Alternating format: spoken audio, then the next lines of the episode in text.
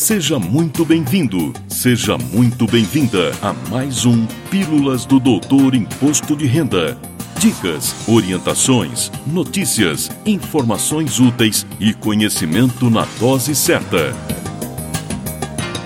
Com vocês, o professor Walter Kopp.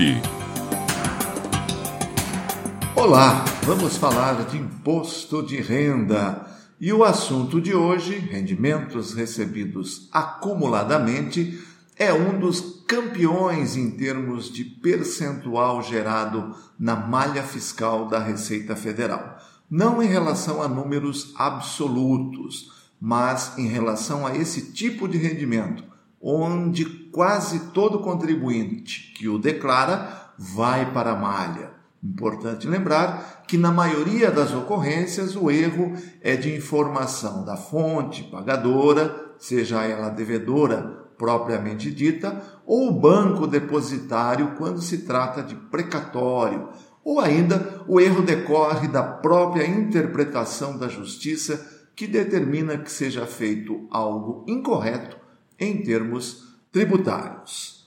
Um retorno no tempo vai nos ajudar a entender melhor o assunto. Até dezembro de 2009, todo e qualquer valor que deveria ter sido pago periodicamente ao favorecido e não o foi, administrativamente ou através da justiça, ocorria o pagamento de forma acumulada. Era tratado como se o total do rendimento recebido fosse do mês do crédito. Isso gerava uma tributação muito mais pesada em termos percentuais do que a que ocorreria se os pagamentos tivessem sido efetuados nos meses em que eram devidos.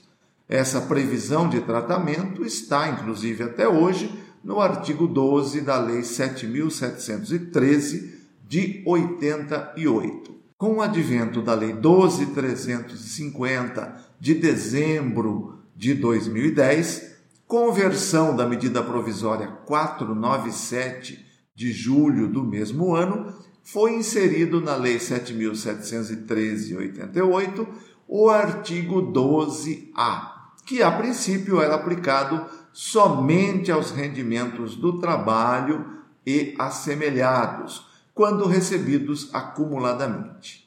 Em 2015, a Lei 13.149, que é a conversão da medida provisória 670 de março do mesmo ano, estendeu corretamente o tratamento a todo e qualquer recebimento periódico que viesse a ser recebido acumuladamente e referisse a rendimentos acumulados até o ano anterior ao do recebimento. Como exemplo desse tipo de rendimento, que pode se enquadrar nessa situação, podemos citar aluguel recebido em atraso. De acordo com a nova normatização, esses rendimentos passaram a ter como regra a tributação exclusiva na fonte, onde a tabela do imposto de renda do mês do recebimento deve ser multiplicada pelo número de meses de referência da ação ou do acordo administrativo, e em seguida o valor do rendimento tributável é levado para a tabela e se obtém então o imposto devido.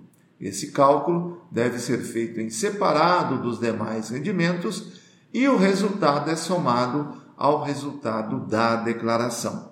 A outra forma de se tributar, opcional, portanto, é usar a opção ajuste anual, onde os rendimentos recebidos acumuladamente são somados aos demais rendimentos do ano calendário.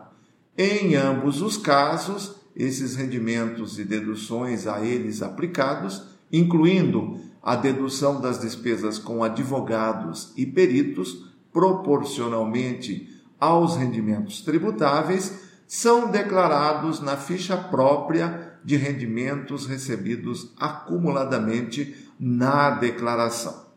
Destaco agora alguns pontos de atenção com relação à sistemática de rendimentos recebidos acumuladamente. Como a tributação exclusiva na fonte é a regra, o contribuinte poderá retificar uma declaração para mudar a forma de tributação para esta opção, mesmo depois do prazo de entrega. Já a situação opcional de tributação pelo ajuste anual somente poderá ser alterada por retificadora até o final do prazo de entrega.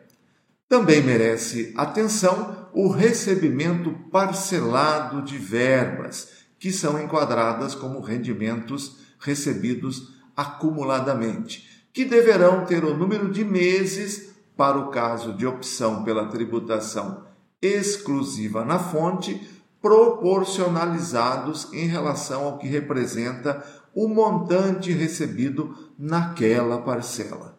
Outro ponto muito importante é com relação aos valores recebidos no caso de sucessão causa-mortes, com o inventário já encerrado e pagos diretamente aos beneficiários herdeiros ou legatários, quando, para cada um, se aproveita o número total de meses, sem necessidade de proporcionalização.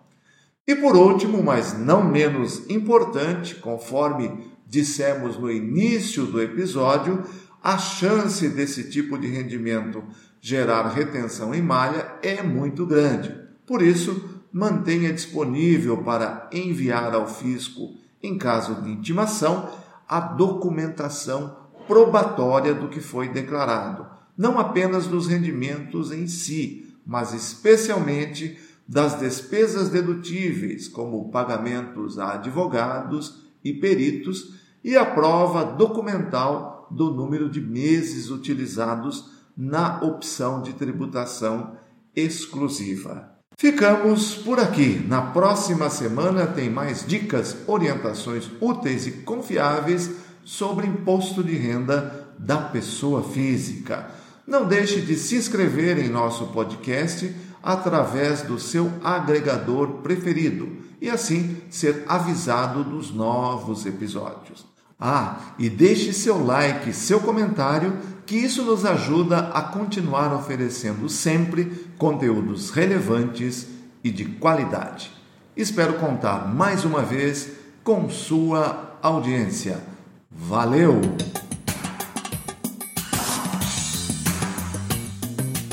Na próxima semana tem mais Pílulas do Doutor Imposto de Renda. Obrigado por ter ficado conosco. Espalhe a novidade aos amigos. Mande suas sugestões de pauta, seus elogios e suas críticas para pílulas.doutorir.com. Até lá!